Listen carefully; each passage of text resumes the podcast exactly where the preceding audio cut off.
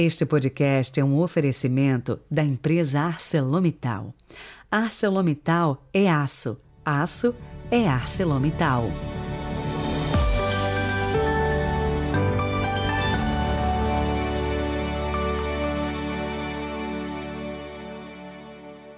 Quinta-feira, 15 de dezembro de 2022. Bom dia, bem-vindos. Obrigado pela companhia de todos os dias. Muito bom ter você por aqui e meditarmos juntos a palavra de Deus. Lâmpada para os nossos passos. Rezemos.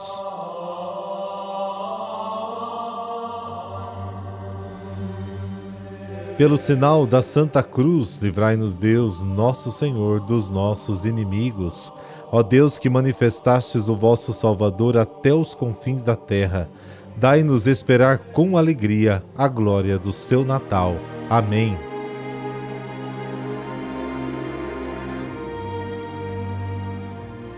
Lucas capítulo 7, versículos de 24 a 30. O Senhor esteja convosco, Ele está no meio de nós.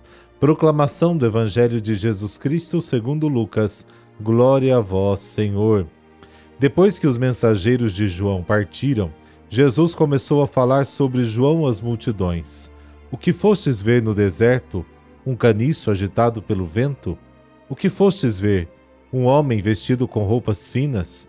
Ora, os que se vestem com roupas preciosas e vivem no luxo estão nos palácios dos reis. Então, o que fostes ver? Um profeta? Eu vos afirmo que sim, e alguém que é mais do que um profeta. É de João que está escrito Eis que eu envio o meu mensageiro à tua frente, ele vai preparar o meu caminho diante de ti. Eu vos digo: entre os nascidos de mulher, ninguém é maior do que João. No entanto, o menor no reino de Deus é maior do que ele. Todo o povo ouviu e até mesmo os cobradores de impostos reconheceram a justiça de Deus e receberam o batismo de João. Mas os fariseus, seus mestres da lei, rejeitando o batismo de João, tornaram inútil para si mesmos o projeto de Deus. Palavra da salvação, glória a vós, Senhor.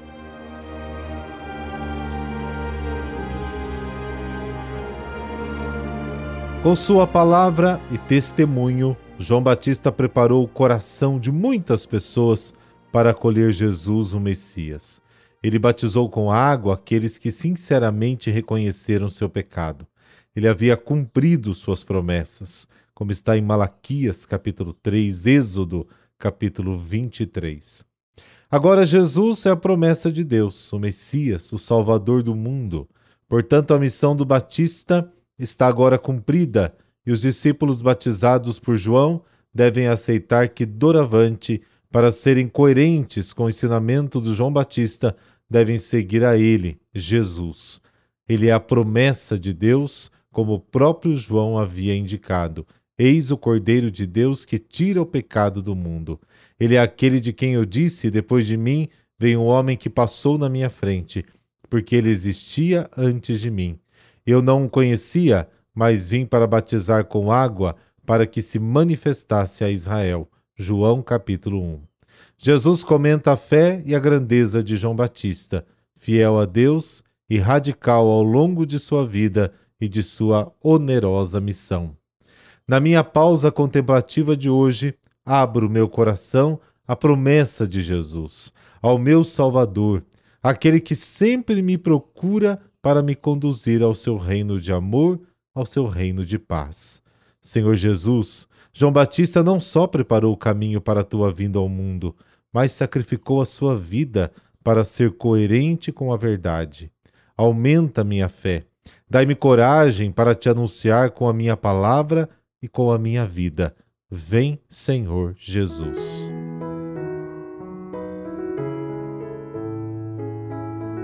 Santa Cristiana Nuné, que possuía formação cristã, foi feita escrava durante a invasão dos povos bárbaros na Geórgia, além do Mar Negro, no século IV.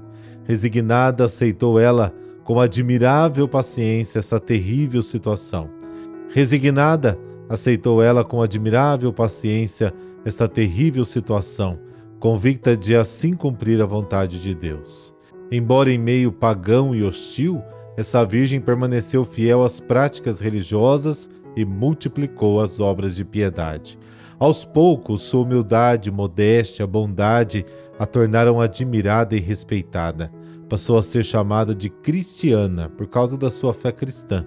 A pedido de uma mãe desesperada, rezou pela cura do seu filho doente, que logo ficou bom. Este milagre trouxe simpatia à religião de cristiana, que aproveitou para evangelizar os moradores locais.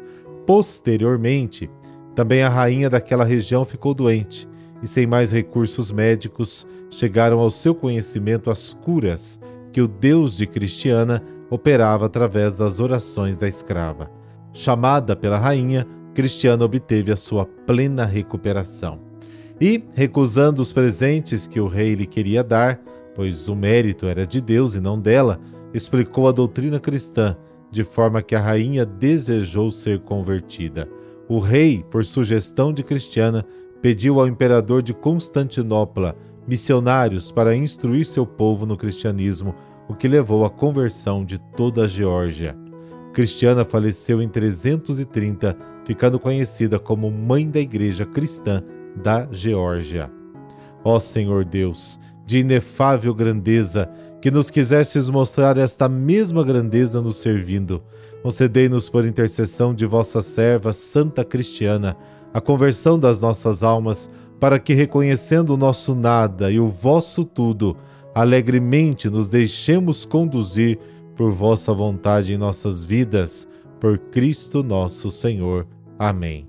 Abençoe-vos o Deus Todo-Poderoso, Pai, Filho Espírito Santo. Amém. Excelente quinta para você. Até amanhã, se Deus quiser.